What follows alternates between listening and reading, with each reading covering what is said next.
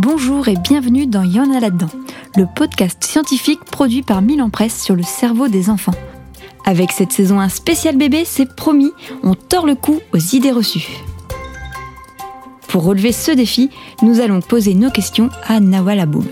Elle est docteure en neurosciences cognitives à l'université Sorbonne Paris-Cité, spécialiste du cerveau des bébés, et dans cet épisode, elle va nous parler d'un sujet qu'elle connaît bien, le langage. Et si vous nous dites pas de blabla, ça ne sert à rien de parler aux nouveau-nés puisqu'ils ne comprennent pas ce qu'on raconte. Impossible de dialoguer avec eux.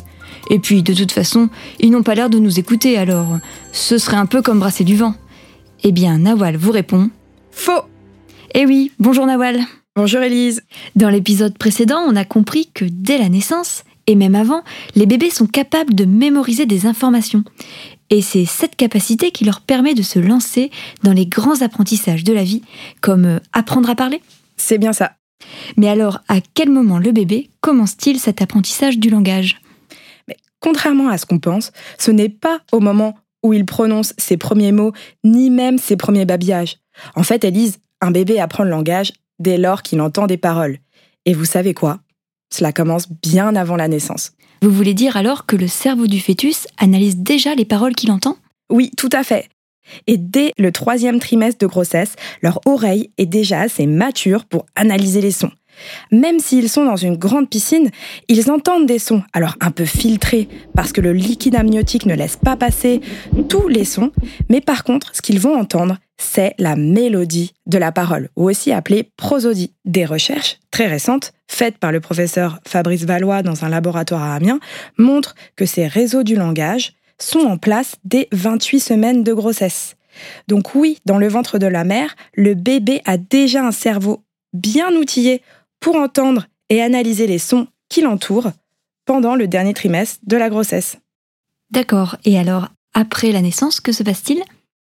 À la naissance, quand un bébé entend des mots, des phrases, on s'aperçoit que les réseaux du langage qui s'activent automatiquement dans son cerveau sont les mêmes que chez l'adulte. C'est exactement ce que le professeur Fabrice Valois avait mis en évidence dès 28 semaines de grossesse.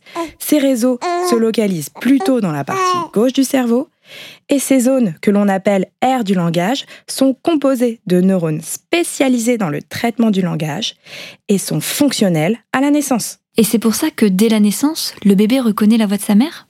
C'est exactement ça, Élise. Il la reconnaît et même si on lui fait écouter plein d'autres voix féminines, c'est celle de sa mère qu'il va préférer entendre. Mais les bébés n'ont pas seulement mémorisé sa voix. Ils ont aussi mémorisé des éléments très précis de sa langue maternelle, comme la musique de la langue. La musique de la langue C'est joli, mais qu'est-ce que c'est? Les langues sont très différentes en termes de musicalité. Par exemple, en français, nous avons beaucoup de changements de durée et on a tendance à allonger la fin de nos mots et la fin de nos phrases. Par exemple, le fameux Comment tu vas Là, c'est maman et papa. En revanche, on a peu de différence d'intensité, c'est-à-dire de volume sonore. Et on a aussi peu de différence de tonalité, donc cette différence de hauteur de son. En anglais, ces indices sont très utilisés, surtout au début des mots et des phrases, comme ce fameux baby. Les langues varient car elles ont une structure musicale et des sons très particuliers. Et les bébés commencent très tôt à mémoriser ces caractéristiques fines de la langue. Cela veut dire qu'ils ont déjà, en quelque sorte, commencé à l'acquérir. D'accord, mais comment sait-on qu'ils ont commencé à l'acquérir? Grâce à des expériences scientifiques. Une de mes recherches, faite entre 2011 et 2016 à l'hôpital Robert Debré à Paris, avec notre équipe du CNRS, notamment Judith Gervin et Thierry Nazi, a mis en évidence ce phénomène. Nous avons posé des petits capteurs sur la tête des nouveau-nés et nous avons vu qu'en fonction de la langue parlée par la maman, soit que le français ou du français et une autre langue, leur cerveau ne réagissait pas de la même manière aux sons proposés. Et quels étaient ces sons?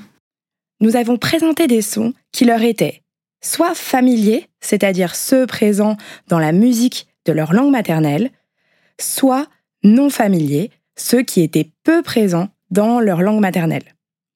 Puis nous avons regardé très attentivement comment le cerveau des tout petits analysait ces différents sons.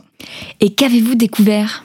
Nous avons vu que le taux d'oxygénation du sang, qui reflète l'activité cérébrale, variait en fonction de la nature familière ou non familière des sons. Et qu'est-ce que cela veut dire? Cela veut dire tout simplement que leur cerveau a commencé à apprendre des caractéristiques très fines de la langue maternelle et qu'en quelque sorte, il s'est déjà spécialisé. Ce que nous montre cette expérience, c'est que l'expérience prénatale a un rôle beaucoup plus important que ce qu'on croyait. Là où les langues parlées par la maman impactent déjà l'apprentissage de la langue chez les bébés. Est-ce que les parents peuvent les aider dans cet apprentissage? Oui, bien sûr, et c'est même nécessaire. Entendre des mots, c'est chouette. Mais c'est pas suffisant pour que l'information soit bien retenue par le cerveau des bébés. Les dernières recherches scientifiques montrent que les interactions sociales sont elles aussi cruciales dans le développement de l'enfant et de son cerveau. Ah bon? Mais quelles interactions peut-on avoir avec un bébé? Eh bien, il faut parler, mais parler avec lui.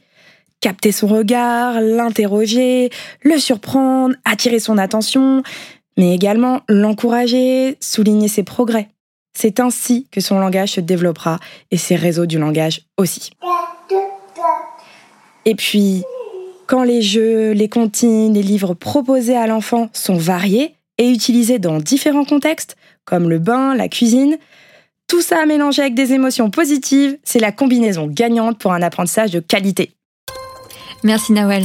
Grâce à vous, on sait désormais que les bébés sont à l'écoute, toujours prêts à apprendre et que c'est pour ça qu'il faut papoter avec eux. À bientôt pour évoquer justement leur capacité de s'exprimer et de babiller.